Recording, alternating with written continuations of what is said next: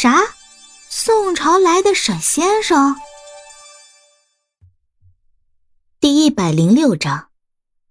哼，是吗？听到梁长生对自己儿子的称赞，沈长坑笑了笑。我知道了，你还是去查一下吧。我要保证万无一失。明白，董事长。梁长生点头后，退出了他的办公室。沈长坑在梁长生离开之后，回到了自己的办公桌面前，拿起了一家三口的合照。毫无疑问。他非常爱他的儿子，但是刚刚小程说的话也有道理。现在这个时代，心术不纯的女孩实在太多，有的时候他也是没有办法，才要替儿子把把关。正如他对小程说的那样，沈雪峰要是知道他的想法，父子俩之间肯定会产生间隙的。所以，沈长康决定派他最信任、手下最为出色的梁成生前去调查这件事。只有梁成生才能够不让他失望。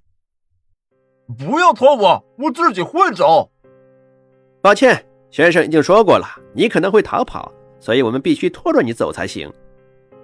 我怎么会逃跑啊？他都给我上了禁法手铐了。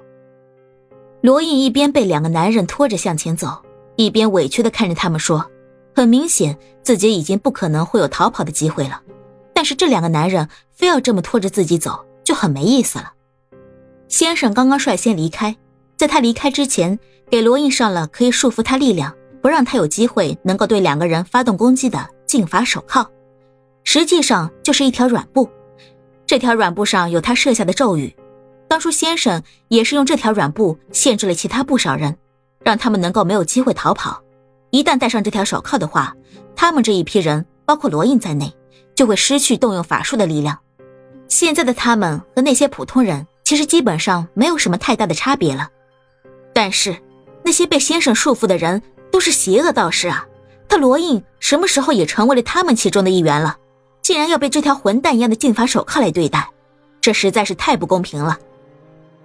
可是先生说了，你的实力比我们强太多，所以我们给你带了禁法手铐，绝对不能放你走。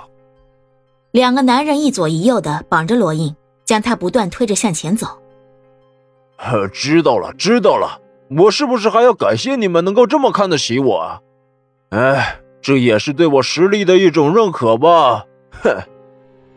罗印苦笑着向前走着，无奈的看着他们两个说道：“这两个家伙真的是……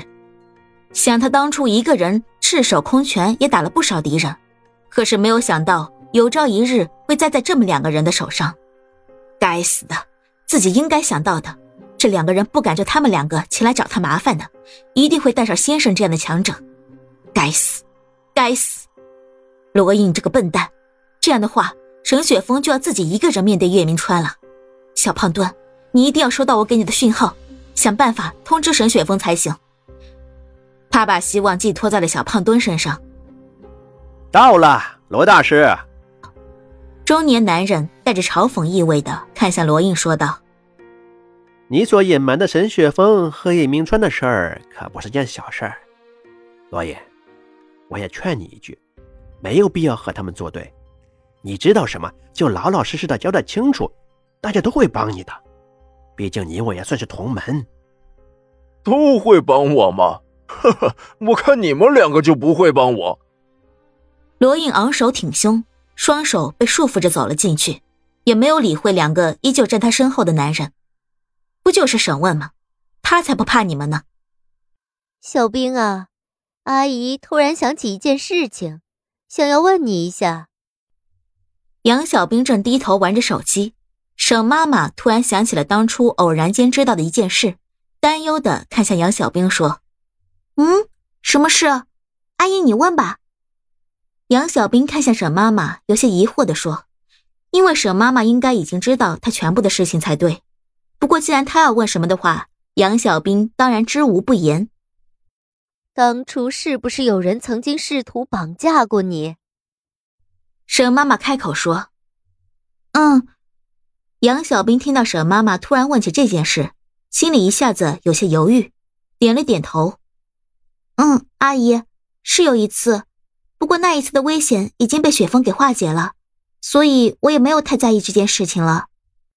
是的，我也知道我儿子很厉害，只是难免还是会有一些担心。沈妈妈看到杨小兵似乎已经不太在意这件事情的神情，但是他还是捕捉到了小兵眼底刚刚一闪而过的一丝惊惧。很明显，当初那件事一定给他留下了不小的打击。小兵啊，沈妈妈将手放在了杨小兵的肩膀上，说：“以后阿姨也会好好保护你的，不会再有任何人能够威胁到你的安全。”你可以放心，啊，我知道的，阿姨，雪峰也会保护好我们的。嗯，好。沈妈妈目光坚定的点头，对于这一点，她十分的确信，正如当年沈长坑保护他们母子一样。办公室里，沈雪峰正在看报表，手机铃声突然响起。喂。沈雪峰看了一眼备注。露出了笑意，说：“老社长，您怎么想起给我打电话了？